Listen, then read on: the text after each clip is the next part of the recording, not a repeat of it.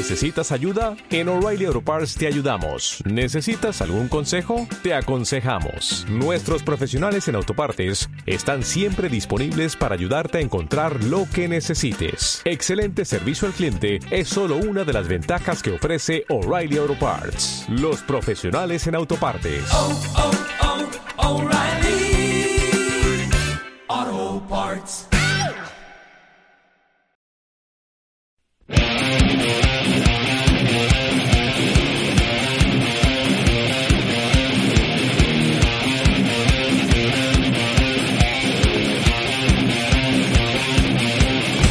Hola, ¿cómo están? Arrancamos el segundo programa de este boletín informativo del metal que hemos dado en llamar Acto de Locura. Antes que nada, eh, bueno, muchas gracias a todos los que estuvieron escuchando el primer programa. Realmente tuvo una muy buena llegada. Y también agradecerle a toda la gente que nos está siguiendo en la página de Facebook, que es www.facebook.com barra Acto de Locura Radio, así todo junto, Acto de Locura Radio. Bueno, en el programa de hoy vamos a estar hablando de dos discos, uno del año pasado y otro que salió hace poquito nada más, eh, del 2013. El del 2012 es el de Year of the Goat, Angels Necropolis, y el de este año es el de Spiritual Beggars, Earth Blues. Pero antes, como habrán notado, esta vez ya no empezamos con Iron Maiden en la apertura, empezamos con Prong. Me parece que el primer boletín requería eh, empezar con, con Maiden debido a que bueno el nombre del programa es una clara referencia a la banda inglesa. Pero ya no, hoy empezamos con Prong. Eh, supongo que irán variando las aperturas en los distintos programas eh, de acuerdo a gustos o como en este caso a algo en particular. Empecé con Prong, una banda de los 90 porque estoy un poco nostálgico, nostalgia de, de, esa década. Y tomo la palabra nostalgia para saltar a un tema del que quería hablar, que es algo que vengo pensando hace un tiempo. Eh, esto va a ser una especie de mini columna antes de, pasar a comentar los dos discos. Eh, y es la, la, nostalgia. Me parece que cada vez es más recurrente en la música, no solo en el metal, pero bueno, acá vamos a hablar de metal, eh, que se ha vuelto la mirada hacia los comienzos de la música pesada, a los 70s y a los 80s. Eh, están apareciendo muchas bandas, en los últimos años eh, ha habido como un revival de, de bandas, primero que tocan thrash y, y ahora eh, a bandas que tocan heavy más clásico con una clara influencia de la New Wave of British Heavy Metal de, de los 80s, o sea, toda la camada de bandas que reunía a Iron Maiden, a Judas, a Venom, a Saxon, a Diamond Head y un montón de bandas chicas no tan reconocidas como Witchfinder General, eh, Angel Witch, Witchfinder son, son todas bandas muy diferentes eh, y muy particulares que ahora están siendo retomadas por estas bandas que están surgiendo en los últimos años. Eh, les hacen homenaje a la música porque toman directamente toda, todas esas, esas cuestiones musicales y también hasta en la estética retomando cuestiones de, de si uno mira los videos de, de estas bandas actuales eh, tiene una clara influencia de los videos de aquella época eh, oscuros, hasta le dan una estética de, de video eh, viejo filmado, como si hubieran sido filmados durante el 82. Así que tenemos entonces a bandas como Ghost, de la cual hablamos en el programa pasado, o bandas como la que vamos a hablar ahora, que es la de eh, que es Year of the Goat, o bandas como Insolitude, eh, que tratan de emular ese sonido ochentoso de heavy clásico. Eh, ¿Y por qué lo diferencio? Porque en los últimos estilos que aparecieron o que tuvieron más difusión o que fueron las últimas oleadas de, estilos novedosos en el metal fueron fueron más extremos em, como, como son el, metalcore eh, que ahora ya que no, casi no se habla em, o, el new metal bueno estas bandas tocan heavy clásico y em, entonces, ¿por qué la, nostalgia? Nostalgia en este sentido musical y también el mercado se ha ido adaptando a esta, a esta sensación de nostalgia porque acompaña a estas bandas que no están haciendo algo original o novedoso que renueva la escena del metal, eh, sino que em, retoman algo que ya se hizo, pero igual lo hacen eh, muy bien y por eso estamos, o por lo menos yo por, por lo menos voy a estar hablando de, de alguna de ellas, que son las que a mí me parecen más destacadas. Y el mercado, aparte de acompañar, también em, empieza a meterse en este juego de la nostalgia y en los últimos años em, se da, por ejemplo, con la reaparición del vinilo. Eh, todas las bandas, aparte de sacar sus discos en CD o en descarga digital, también hacen una pequeña tirada de discos de vinilo que se agotan al, al toque. Eh, es más como un, objeto de, para coleccionistas, eh, aunque no tanto. Y bueno, ¿por qué compramos vinilos? Este, para escucharlos en mejor calidad, como se supone que, que, el vinilo el vinilo se supone que suena mejor o, lo compramos porque nos los están nos lo están vendiendo porque tiene el, arte expandido eh, o, o, porque simplemente somos fans de la banda y lo queremos comprar. Bueno incluso acá en Argentina he llegado a ver que algunas bandas están empezando eh, a editar sus discos en cassette. El cassette, o sea, tenemos vinilos, eh, cassette eh, y CDs y MP3. Pero ojo, yo no estoy ni a favor ni en contra, simplemente estoy mostrando qué es lo que, qué es lo que está pasando. De hecho, em, yo empecé a comprar vinilos hace poco también, em, aunque no, no, me, no me doy cuenta bien eh, la diferencia entre, entre un vinilo y un CD, salvo en casos muy, muy extremos. Pero mm, la cuestión es esta, em, se ha ido eh, yendo hacia atrás eh, musicalmente, marketineramente, parece que en este momento el pasado vende mejor que, que el futuro, hay un marketing masivo de, de la nostalgia con, los vinilos a la cabeza. Y yo no sé si está bien o está mal, simplemente eh, quería contar lo que eh, estoy viendo. Es, algo en lo que estamos todos nosotros inmersos. Si se fijan bien y prestan atención, también empieza a ver esto de retomar la nostalgia en el cine o en la televisión, en algunas novelas. No miro muchas novelas igual, pero en el cine Hace poco fui a ver una película Días de vinilo que gira todo el tiempo en torno a, esta cuestión de la nostalgia. Así que lo cierto igual es que se están pariendo un montón de bandas que tocan heavy clásico como se tocaba en los 80s que tienen influencia de, estas bandas que nombré antes, algunas bandas que no son británicas igual como Merciful Fate que recomiendo eh, mucho y muchas bandas ahora lo están tomando como influencia. Así que bienvenido. Una de ellas es la que vamos a hablar en el próximo bloque, que es Year of the Goat. Así que vamos directamente al comentario del disco.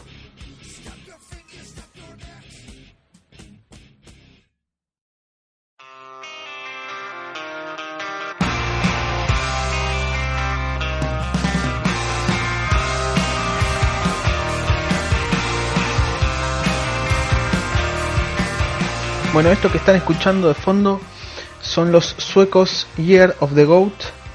Em, tienen un disco del 2012 y habían sacado también un EP en 2011 de, cuatro temas. Este, mm, hoy voy a hacer el comentario de- del, long play, o sea, del, del disco larga duración. Em, básicamente son una banda que tiene influencias, como decía en la columna anterior, de la New Wave of British Heavy Metal. Eh, tienen esto de también del occult rock, eh, con, con climas oscuros em, y influencias de- del mismísimo Lucifer. Y si tenemos que citar algunas bandas, eh, entre ellas yo estaría, o las que más me, me recuerda, son Angel Witch y sobre todo por, la, por las voces y, algunos pasajes de guitarras eh, medio electroacústicas y Witchfinder General, que, mm, que no son bandas más de las más conocidas de aquella oleada británica. Y bueno, obviamente influencias de, de Maiden y de Judas Priest. Eh, no tiene las no tiene cabalgatas como tiene Maiden en casi todos los, los discos, ni tiene los gritos que pega Halford en Judas, eh, pero sí tiene guitarras gemelas y los solos de guitarra son alucinantes. Si escuchan este tema de fondo o cómo empezó, eh, que se llama Spirits of Fire, eh, en vez de ir directamente al verso, lo primero que te meten es un solo de guitarra, que es una cosa rara. Incluso antes de que aparezca vos ya te tiran por la cabeza un, un solo de guitarra buenísimo que después se va, se va a repetir eh, de la mitad para adelante. Bueno, em, el disco eh, tiene 8, tracks, eh, como debe ser, nada de, de- irse a demasiado, de tener demasiadas pretensiones. Y mm, para mí es uno de esos discos que no tiene temas malos, que todos los temas están bien, suman y, y no se pone denso en, en ningún momento a pesar de que hay algunos temas que son bastante largos. En cuanto a la composición, no, no hay estructuras complejas, no hay riff entrecortados, no, no estamos hablando de, de rock eh, o heavy con, con voces podridas o voces guturales, estamos hablando de heavy rock clásico. Eh, el objetivo acá es componer una canción y lo logran. Y ejemplo de esto es, por ejemplo, el, los teclados en la banda que suman muchísimo, eh, pero están tan bien acoplados a la banda que a veces te olvidas que están, que están ahí. Porque básicamente creo que todo está más orientado hacia la canción. versos limpios, estribillos que, que, que se te pegan en la cabeza. Em, y la, la simpleza, quiero destacar básicamente la simpleza y la efectividad de, algunas canciones. Por ejemplo, chequé em, el track número 4, que es A Circle of Serpents, que em, por momentos la base de la canción es un teclado muy de fondo y una guitarra muy simple que hace unos, unos acordes y nada más. Es tan sencillo que queda genial. Igual, ojo, no es todo em, palo y a la bolsa, sino que también tenés temas eh, como el que le da nombre al disco, Angels Necropolis, que, que son un poco más largos, em, más con, con diferentes climas y diferentes partes, pero sin perder para mí nunca el, el gancho y los estribillos que, que, se te, que se te impregnan. La voz es bastante particular, eh, melódica obviamente, y salvo en el último tema donde, donde ya se ponen mucho más, eh, es un tema que se pone épico hacia el final y tiran algunas voces más gruesas, eh, pero sí- no, no quedan ridículas ni, ni quedan ni quedan mal.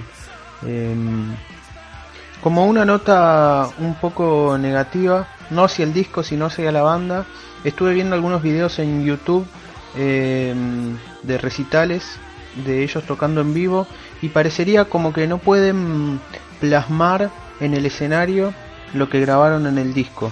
No, no están todavía a la altura de las, de las canciones muy buenas que tienen. Eh, supongo que esto con el tiempo irá mejorando eh, y, y empezarán a sonar un poco más ajustados. Son una banda de Suecia, así que les tengo bastante fe. Pero bueno, si te gustó Ghost, esta banda te va a encantar. Si no te gustó Ghost, también, porque tiene todo lo pesado que, que vos creés que le está faltando a Ghost. Así que muy recomendable el disco de Year of the Goat, Angels Necropolis.